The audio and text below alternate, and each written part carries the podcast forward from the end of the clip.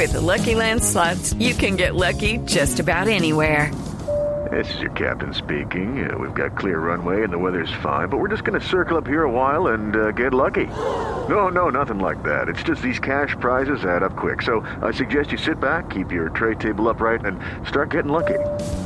Play for free at LuckyLandSlots.com. Are you feeling lucky? No purchase necessary. Void where prohibited by law. 18 plus terms and conditions apply. See website for details.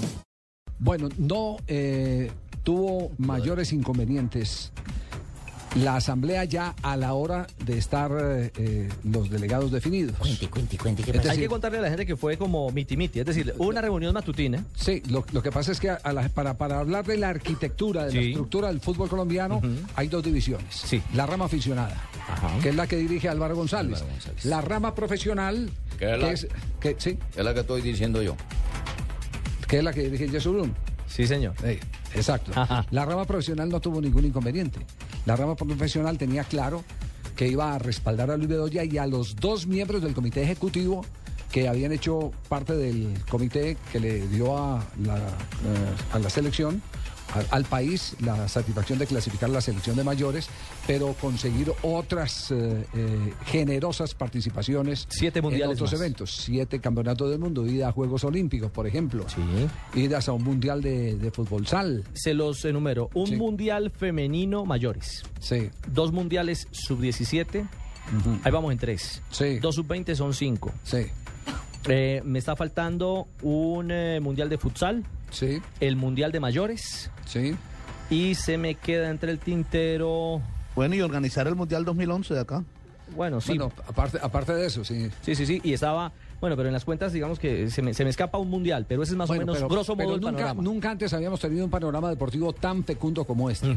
Más lo de la parte económica. Tanto así que cuando el presidente de la federación presenta eh, en video, porque se hizo así como en, en grandes ligas, como cuando el presidente de los Estados Unidos presenta eh, su, su, Su su balance, discurso. su discurso de la. Unión y todas Ajá. las cosas. ¿Ah, que sí este fue lo cosa? presenta.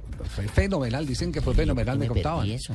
que- que la presentación fue de altísimo nivel. De alta factura. Sí, como si fuera una asamblea de FIFA. Una asamblea de FIFA. Entonces, eh, eh, inmediatamente se, bueno aclamó, sido así. se aclamó a- a- al comité ejecutivo. Pero antes había, eh, se había dado la asamblea de fútbol. Y en la asamblea de fútbol hubo, eh, hubo rifirrafe. El primero que se lanzó fue una persona que a mí me merece todo el respeto, eh, aprecio y admiración, porque me parece que trabaja Gracias, muy bien. Javier, muy amable, muy formal. No, no es usted Magistrado. magistrado, no es usted magistrado. Es el señor Díaz, el... el eh, eh, Moisés Díaz Velázquez. Moisés Díaz. Moisés Díaz. El representante El del ingeniero. Moisés Díaz El Velázquez, Atlántico, presidente de la. Liga de Fútbol del Atlántico y actual tesorero de la Ese, DiFútbol. ese señor trabaja muy bien y ese señor eh, es muy dedicado al tema. Es decir, si lo ponemos en términos ciclísticos, fue el que se soltó del lote. Fue el primero, sí, fue el primero que salió del Atacó. lote. Lo casaron, no tuvo los votos, entonces lanzó paro de Antioquia, lo casaron, no tuvo los votos, votos y después hubo otro intento. Lo que quería, eh, lo, lo que quería decir eh, eh, que la asamblea no estaba, No era un bloque unido. exacto, no estaba unida. Pero la asamblea de fútbol. mujeres, ¿Por qué se casaban tanto? La asamblea de fútbol. Y Pero después Javier, entonces- diga- sí. digamos que en esa asamblea de fútbol, Sí. eh, el que sí estuvo definido siempre fue el señor Javier Cogollo. Pero el otro cupo era el que se estaban peleando otros. Entre ellos, Sí. Moisés Díaz querían, Velázquez y el querían, alterar la participación de fútbol en el comité ejecutivo. Entonces, cuando eh, se dan cuenta que, que no hay vencedor y que todos estaban derrotados. Divide y vencerás. todo el, todo el que se lanzaba, entonces dijeron, bueno, que decida Álvaro González. Ajá. Y Álvaro González dice, el mismo comité. Ah, Entonces la Asamblea le dio la potestad, dijo, el mismo comité. Entonces se ratificó la presencia de los dos miembros que habían estado en el proceso eh, que eh, se presentó como el más exitoso en los últimos años en el fútbol colombiano, porque el éxito no solo es deportivo, sino económico. usted me permite un término muy coloquial. Le dieron papaya a Álvaro González ¿Sí? en su votación. Aquí está Luis Bedoya, el presidente de la Federación Colombiana de Fútbol.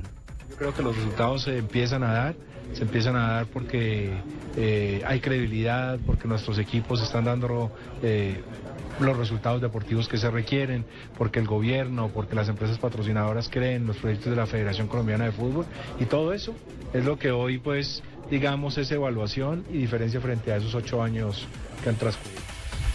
Bueno, ahora lo que queda entonces es saber cuánto tiempo estará de los cuatro años el presidente de la Federación. Porque él es uno de los firmes candidatos a la presidencia de la Confederación Suramericana de Fútbol para reemplazar a Eugenio Figueredo, quien a su vez reemplazó a Nicolás Leos, quien salió por la presión de los escándalos de la FIFA. Entonces, Y ya sí. por edad también, Javier. Sí, no, pero, pero renunció, renunció a su periodo Sí, sí, legítimo. claro. A su periodo legítimo. Le quedan dos años. Sí, pero no iba a tener problemas de reelección. No iba a tener, él tenía el control. La FIFA eh, era la, la- la más interesada en aclarar el tema de los sobornos por el Mundial de Qatar. Y ahí cayó don Nicolás Leos y cayó el Trinitario, que entre Y otras cosas todavía en este, en este momento le están haciendo ya procesos judiciales. Tiene al mucha Trinitario. información. El que vino a Colombia valiosa, jefe. como inspector y veedor previamente del Mundial Sub-20. Vino con Blatter. Exactamente. Vino con Blatter, el patrón de y- Maturana. Y con ese señor también hay una historia interesante Wagner. para el Mundial Sub-20. Sí. Y era que Cartagena no estaba entre las que iban a ser sede del Mundial 2011. Ajá, ajá. Y cuando el hombre llegó a Cartagena, la alcaldesa de ese entonces, Judith Pinedo, pues el hombre también muy caribeño, se enamoró de Cartagena, eh, habló bastante con Judith Pinedo y después le terminó dando el apoyo a Cartagena y Cartagena terminó siendo sede Muy bien. del Mundial 2011. Bueno, ahí tienen entonces la historia de lo que pasó en la asamblea que Jefe, la gente nos renueva. pregunta cómo al nos enteramos de esa asamblea y hay que contarles que infiltramos a Marina Granciera vestida de Carmencita, la de los tintos. La hubieran En visto términos de renueva, revalida eh, a al Comité Ejecutivo de la Federación Colombiana de Fútbol. A buena hora. Ahora lo que resta es que nos vaya bien en la Copa del Mundo. Y este tema del deportivo lo vamos a hablar más adelante. Estamos en Blog Deportivo.